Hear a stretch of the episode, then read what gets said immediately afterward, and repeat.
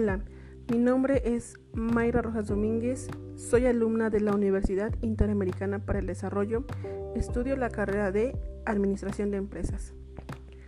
Este es un podcast sobre la ética y la cultura de la organización, de la materia de diseño organizacional. Comenzamos. Hoy en día, la ética organizacional se ha convertido en uno de los principales rubros hacia los que Recursos Humanos ha dirigido especial atención. Presentada como una influencia relevante en el comportamiento de los trabajadores, en respuesta a la cultura que se brinda, los estándares éticos junto con los valores son los encargados de proporcionar a la empresa de una identidad propia que a su vez refleje públicamente su compromiso con la sociedad. Lograr la ética y la cultura en una organización? La cultura y la ética organizacional provee de tolerancia al riesgo de innovar, al dar la misma importancia a los medios que se usan tanto como al resultado que se espera lograr. A continuación, veremos algunas características para optimizar la ética dentro de la cultura organizacional. Número 1. Que los empleados observen el comportamiento de sus superiores como un parámetro que define el comportamiento apropiado, por lo que éste debe enviar un mensaje positivo.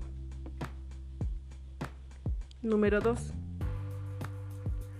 realizar seminarios o talleres que brinden una completa capacitación acerca de la ética en el ambiente laboral.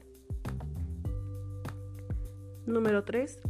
Comunicar los valores y normas éticas fundamentales a través de un código a nivel institucional. Número 4. Evaluar el desempeño de cada área, la toma de decisiones respecto al código ético de la empresa deberán estar justificadas detalladamente para lograr la mejor retroalimentación posible. Y finalmente, se recomienda formar un comité especialmente capacitado para atender cualquier dificultad que se pueda presentar en cuanto al incumplimiento de los valores y normas previamente establecidos. Un ejemplo es la empresa Bimbo, que gracias a la cultura y a la ética de su organización, la empresa ha sido exitosa, expandiéndose por todo el mundo, incluso internacionalmente. Por eso es importante la cultura ética empresarial. Porque es la clave para fomentar el compromiso, el trabajo en equipo y el respeto profesional. Las empresas que no tienen una cultura ética suelen fracasar decepcionando tanto a clientes como a trabajadores. ¿Cómo relaciono la ética y la cultura organizacional a mi labor profesional?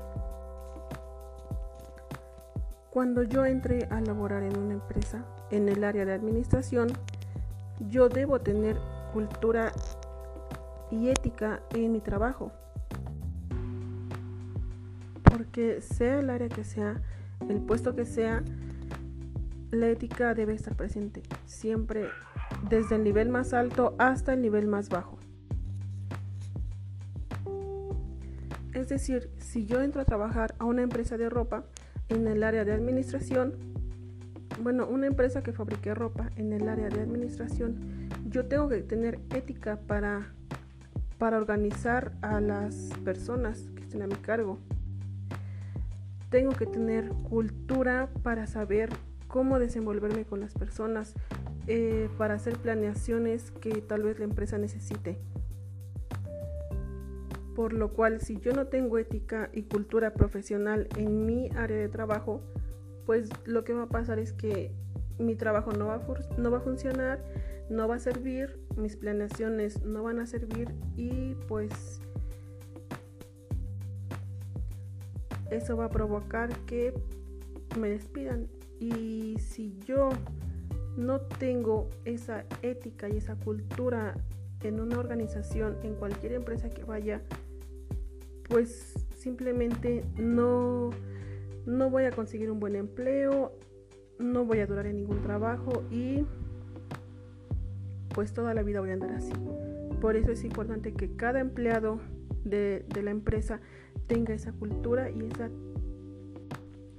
y esa ética profesional para que, la, para que la empresa progrese. Y si la empresa progresa, si la empresa tiene éxito, obviamente uno como empleado, uno como trabajador, igualmente tiene más éxito y le va mejor.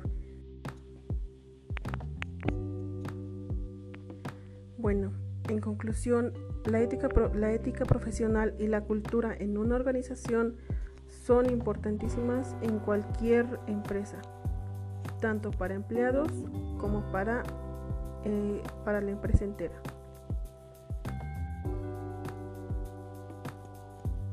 Y bueno, eso fue todo. Muchas gracias por su atención. Hasta la próxima.